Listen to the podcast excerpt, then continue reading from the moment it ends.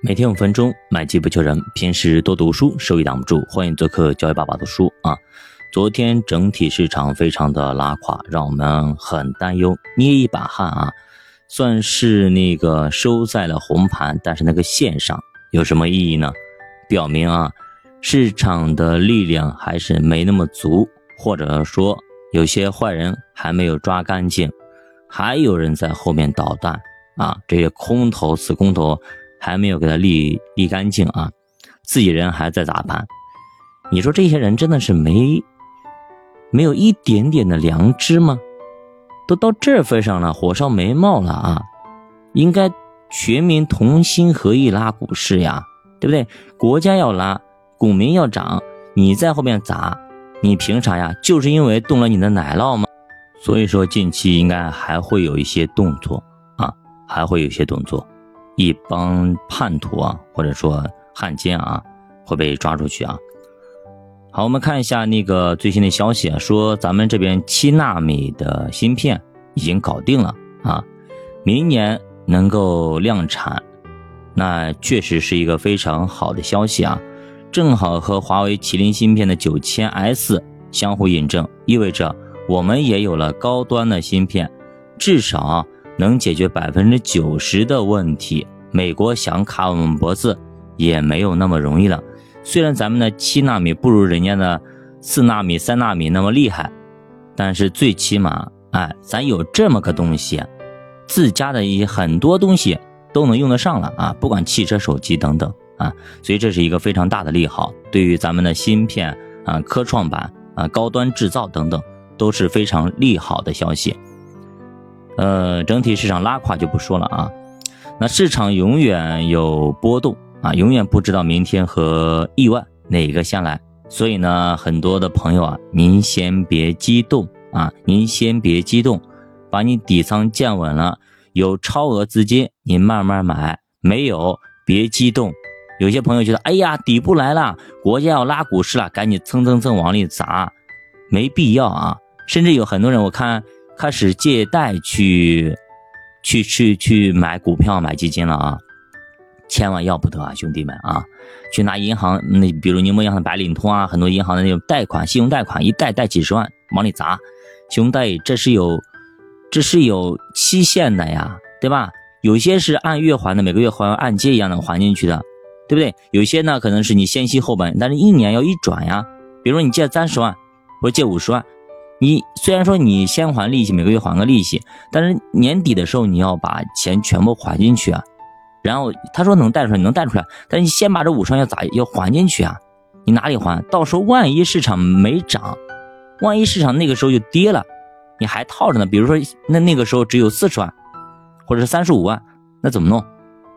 对吧？你你你是割还是不割？这是非常尴尬的，因为股票和基金它是。五年期以上的，你贷款是一年期的，我不管你利息有多便宜，它是期限错配的，不可以这样子，好不好？我打个比方嘛，比方就说一小孩子的衣服很漂亮，是很漂亮，但是你已经成年了，你穿不上呀，它不配呀，穿不进去呀，就是这么个道理啊。好，有些朋友来问说那个。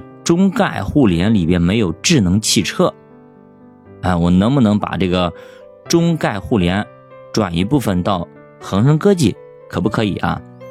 那么如果你非要转的话啊，那你可以转一部分啊，或者三分之一或者二分之一都行，因为呢，你转的过程中呢，你也在赌，赌什么呢？赌到底谁涨得更好，对吧？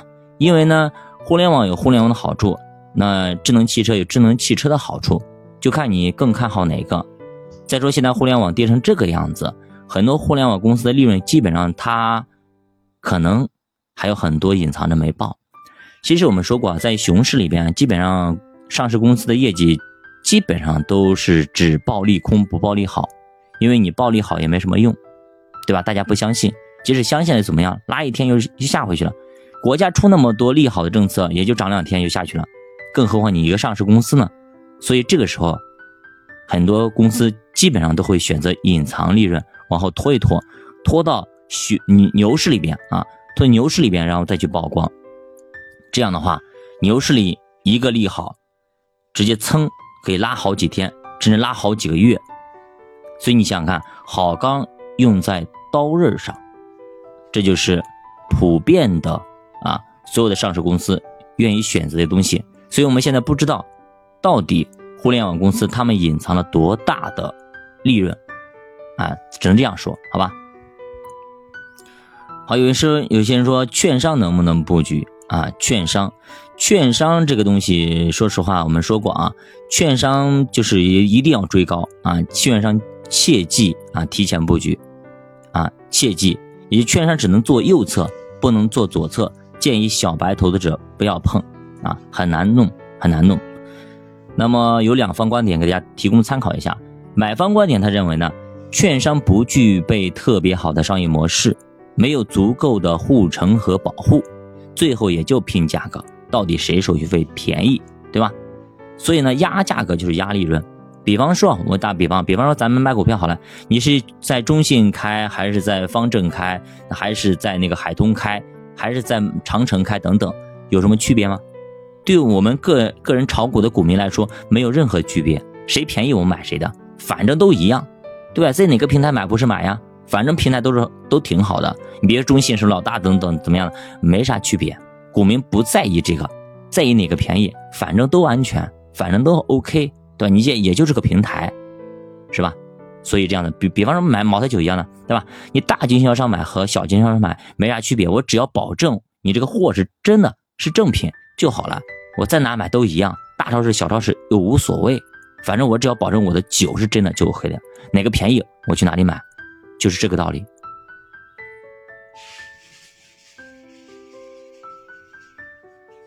呃，还有人问那个保险最近不太好，保险还能不能拿啊？最近大家看到了啊，国家现在在拉什么拉科技，所以科创板呢非常好啊，对吧？那么涨科技呢，一方面是国家在呃叫什么大众创新万万众创业，呃要科技兴国等等啊，对吧？科创也是我们未来跟美国 battle 的一个非常重要的领域，高端制造业和高端芯片、高端这这种这种呃科技，对吧？但是，呃，这是一个逻辑。第二个逻辑是，科技以前跌的多啊，你谁跌的多，你肯定拉拉的也多。那现在科技涨上来了，那为啥那个银行、保险、券商？呃，基本上那个没有大幅度的拉动呢，甚至昨天你看，哎，尽管拉了两天又下去了，对吧？呃，这东西像大象一样的拉不动啊，没有太多的力量，不好拉。一方面，第二方面有人在后面往后拽，到底谁在拽，揪出来就知道了。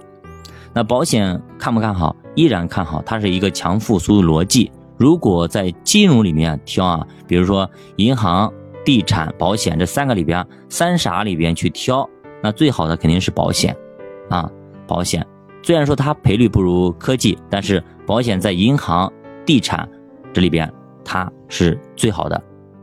那最近银行为啥就是那么差劲，对吧？有很多的利空，主要是银行的净息差现在太低了，对吧？只有一点七个点，也就是你去银行贷款，你去看一下，你去存款存三点二、三点三，对吧？你去贷款贷了三点八、三点九。你想看中间基本上没有利差了呀，它的利润空间被压缩、压缩、压缩到没有了，不赚钱了呀。除刨去它的人工成本等等，它甚至还可能会赔钱。所以说，它大有存在从三点二、三点三降到了二点八，对吧？以下甚至是，所以就是要加大一下它的利差，不然的话真的要赔钱了，没办法做了。所以大有存在为什么要排队，我要抢，就是这么个道理。而且银行还面临着非常大的利空，也就是我们昨天聊的，很有可能会出现让大家很开心、银行不开心的事情。什么事情？存量房贷的利率的整体的调整。比方说，以前的房贷利率是五点几，你贷的利率或者六点几，或者四点几等等，现在统一给你降到四，你开心吗？你开心，我也开心，对吧？甚至降到三点几，但是银行不开心啊。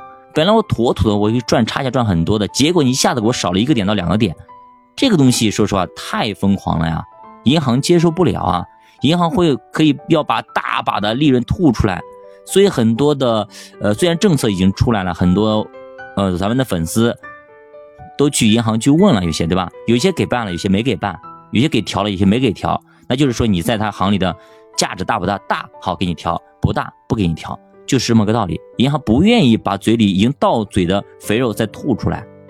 那如果说后期一刀切，必须让银行让利，那也没办法呀，就跟印花税一样的直接拦腰砍，那也没办法呀。所以这个对银行的利空是非常大的。如果银行连房贷这个利润全部都要吐出去的话，那银行就真的啊，它的价值要大打折扣，甚至它价值直接估值有可能拦腰砍，也未可知。